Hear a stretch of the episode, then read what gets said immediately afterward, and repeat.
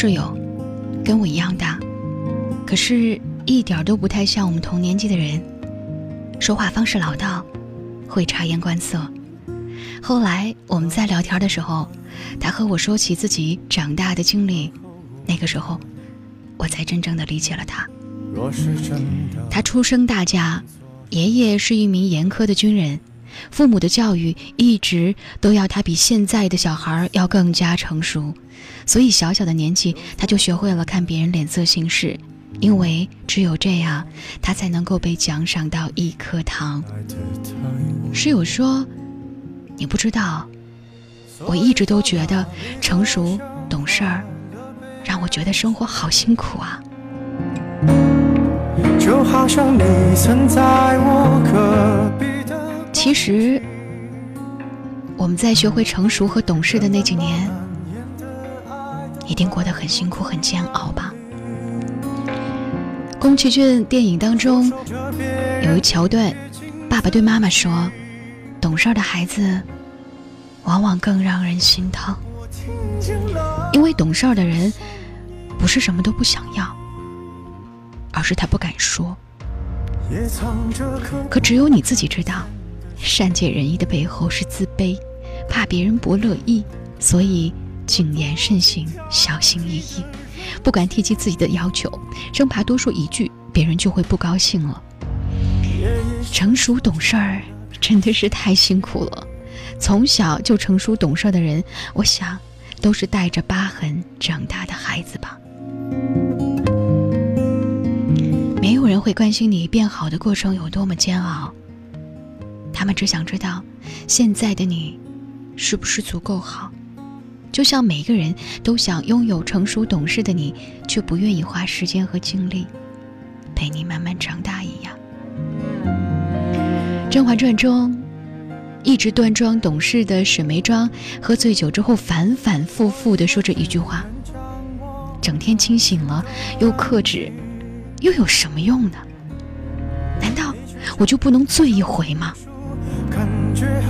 因为没有人会在意你的情绪和脾气，所以你选择自己懂事儿；因为没有人会心疼和保护你那颗小小的心脏，所以。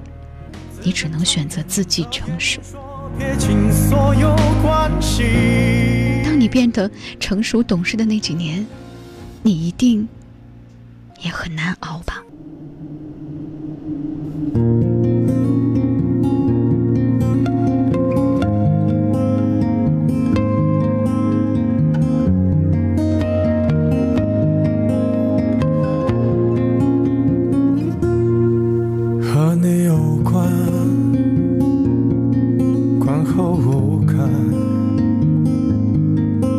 是真的，敢问作者何来罪恶？全人离散有多为难？若美丽的故事来得太晚，所以到哪？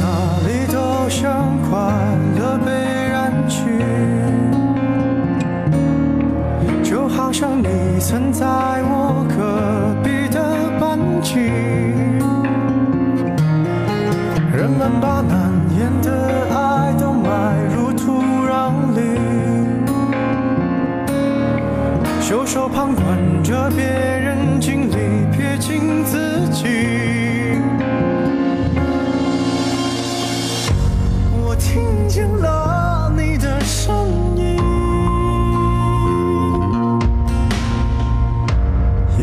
这颗不敢见的心，我躲进挑剔的人群，夜夜深秋，找那颗星星。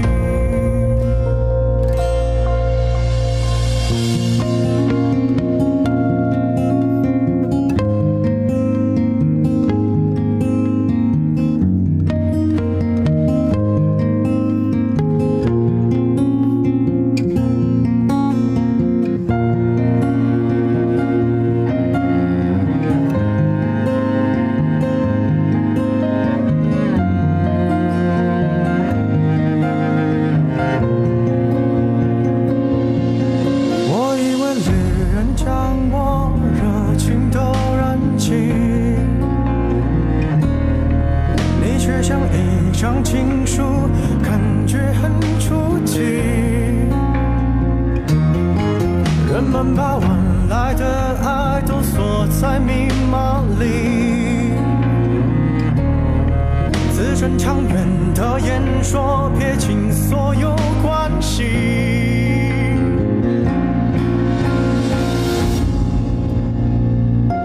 我听。